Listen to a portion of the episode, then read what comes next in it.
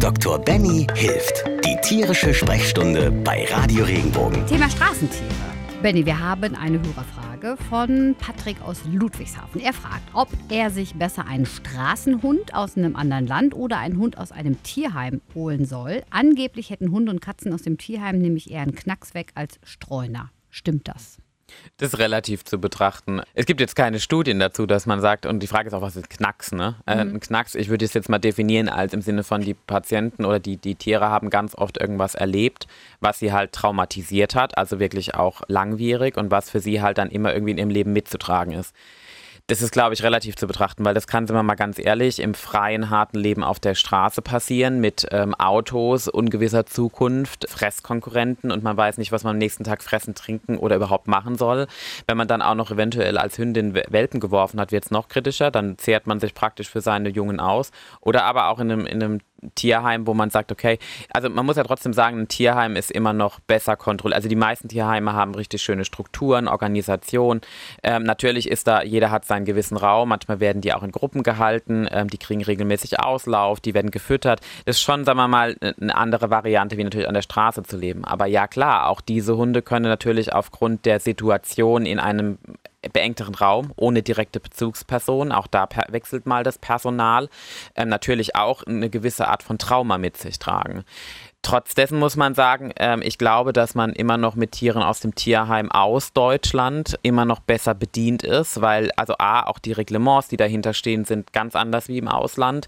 Auch was, was Impfen und Hygienemaßnahmen, Entwurmungen betrifft. Da ist immer ein Tierarzt in der Regel zuständig für ein Tierheim, wo das Tierheim eine Kooperation mit aufbaut. Da ist ganz oft eine Tierschutzorganisation mit integriert, die auch Spenden reinholt. Und es gibt ja auch ganz viele Freiwillige, die zum Beispiel da mal vorbeigehen, holen sich den Hund ab, zum Gassi gehen und dann kriegt der Hund auch mal Liebe und Kuschel und Streicheleinheiten und ist ganz anders von seinem Verhalten. Auch die Sozialisierung darf man ja nicht vergessen. Ne? Also Hunde, die auf der Straße leben, sind natürlich ganz oft, sagen wir mal, scheuer gegenüber dem Menschen, vielleicht auch mal aggressiv oder auch haben einfach so ähnlich wie wenn das Kind zum Zahnarzt geht, die weiß, kriegt gebohrt, dann ist der Zahnarzt der böse Buhmann und ich hasse bis heute Zahnarzt, muss ich ehrlich sagen. Und so ist es natürlich dann für einen Hund auch. Und ich glaube, wenn man das mit bedenkt, dann kann man sich auch gerne einen Hund aus dem Ausland holen oder auch von der Straße aber es ist ein härteres Brot. Ich würde es so als 50-50-Chance beschreiben. Ich glaube, beide Seiten haben wir jetzt irgendwie dargestellt. Aber so persönlich auch von dem, was ich sehe, muss ich ganz ehrlich sagen, ich finde es super, dass sich Tierschutzorganisationen da draußen ähm, organisieren und auch das unterstützen, wie die Tiere im Ausland versorgt werden. Aber ich bin immer noch der Mensch, dass bevor ich in fremden Gewässern fische, dass ich immer noch in den eigenen fische. Und wir haben in Deutschland ganz viele Hunde und Katzen, die ein liebevolles Zuhause suchen und im, im Tierheim sitzen.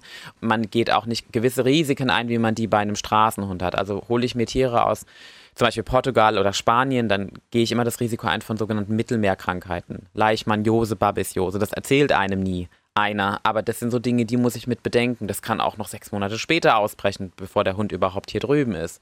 Dann ist es natürlich so, die Hunde können auch mal ganz oft Traumata haben, die man vorher gar nicht gesehen haben. Also zum Beispiel wurden sie mal vom Auto angefahren und humpeln deswegen ein bisschen, aber die Tierschutzorganisation dort nimmt das nicht unbedingt so wahr. Und dann stellt man hier fest, der hat komplett eine kaputte Hüfte und die ist komplett falsch zusammengewachsen, muss man nachoperieren, weil irgendwas nicht funktioniert. Also man muss schon sagen, man geht damit ein Risiko ein. Trotzdem kann das auch sehr sehr lohnenswert sein. Ganz toll. Also ich habe ganz viele Podengo-Hunde und sowas auch in meiner Praxis. Und da ist es so, die Tiere sind ganz oft anders vom Wesen her, also doch haben schon eine gewisse Art von Distanz und haben aber dann eine viel engere Bindung zu ihrem Menschen, den, der sie rausgesucht hat, der sie praktisch jetzt großzieht. Aber Verhaltensstörungen und Probleme, die bleiben, glaube ich, in beiden Bereichen ganz oft. Und da muss man einfach sagen, wenn ich als Besitzer mich dazu entscheide, ein Tier aus so blöd es mag, zweiter Hand zu nehmen oder aus unvorhergesehener vorheriger Hand, dann muss mir klar sein, dass ich damit auch gewisse Handicaps mit einkaufe, gewisse Verhaltensstörungen, gewisse Probleme.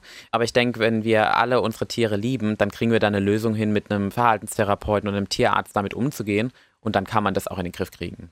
Ist es eigentlich so, dass die meisten Tiere hierher nach Europa geschafft werden oder gibt es solche Organisationen irgendwie weltweit, dass also, gibt, was ich, die Chinesen auch welche aus Indien holen, nicht um sie zu essen, sondern um sie zu retten oder wie auch immer? also theoretisch, äh, es gibt Organisationen weltweit, aber es ist meistens so, dass du halt ganz andere ähm, Richtlinien hast. Zum Beispiel ein Hund aus Amerika oder aus Brasilien hier nach Deutschland zu importieren, unterliegt so krassen Hygiene- und Quarantänemaßnahmen, das gibt sich keine Tierschutzorganisation. Während hingegen natürlich innerhalb der EU gibt es gewisse Richtlinien, wie die Tollwutimpfung oder ein Impftitter oder eine Entwurmung vor der Ausreise oder einen aktuellen Impfpass und eine Chipnummer. Und diese Dinge sind natürlich zu stemmen und das ist dann auch machbar. Aber ich glaube, Übersee, ich habe es noch nicht gehabt. Also meistens, wenn es Übersee transportiert wird, sind das meistens richtige Zuchthunde, weil dann die Züchter sagen, okay, ich will die und die Linie haben in meinem Blut.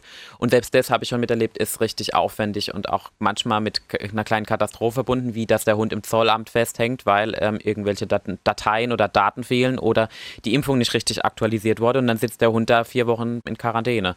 Ist auch nicht, auch nicht schön, so schön. Ne? Nein, ist auch nicht schön. Für den Hund. Ist mhm. auch nicht schön. Nee. Wovor ich immer warne, ist natürlich, Gerade wenn man solche Webseiten aufmacht mit Stellenanzeigen und ähm, Angeboten und was auch immer, da werden ja auch Hunde angeboten.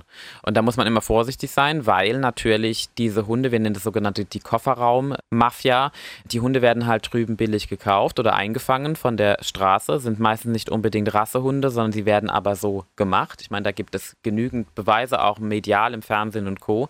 Und dann werden die Hunde für teuer Geld hier in Deutschland an Besitzer verkauft. Die Besitzer sind nichts ahnend. Da ist immer mein Tipp zu sagen, auf jeden Fall sich die Elterntiere zeigen lassen.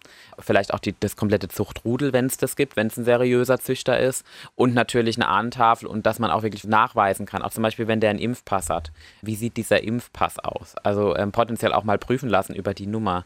Weil ähm, das Problem ist jetzt nicht nur, natürlich brauchen die auch ein Zuhause und Liebe, das ist gar keine Frage. Aber man geht halt damit ganz oft Krankheiten einher. Es gibt die sogenannte Parvovirose, das heißt, das ist eine ganz schlimme akute Durchfallerkrankung beim Welpen, die dann plötzlich austritt und dann kann ein Welpe innerhalb von zwei Wochen versterben. Und das ist, die Impfrate ist bei uns natürlich ganz anders wie im Ausland oder auch der Impfschutz. Und gerade wenn die von der Straße kommen, ist das immer sehr gefährlich. Und zum Schluss, schlimmstenfalls, und da habe ich einige Besitzer, holt man sich dann so einen kleinen Welpen. Man ist unendlich viel Geld los, weil man alles gemacht hat, um dem Tier zu helfen, hat dazu den Hund auch noch bezahlt und man hat ein gebrochenes Herz, weil man eigentlich das Leben, was man gerne mit dem geteilt hat, nicht teilen kann. Und ich meine das ist jetzt nicht so hart, wie ich sage, aber man hat damit indirekt auch noch ähm, das Ganze bestärkt. Genau. Ja, ne? da hast du recht. Okay. Wenn dir der Podcast gefallen hat, bewerte ihn bitte auf iTunes und schreib vielleicht einen Kommentar. Das hilft uns sichtbarer zu sein und den Podcast bekannter zu machen. Dankeschön.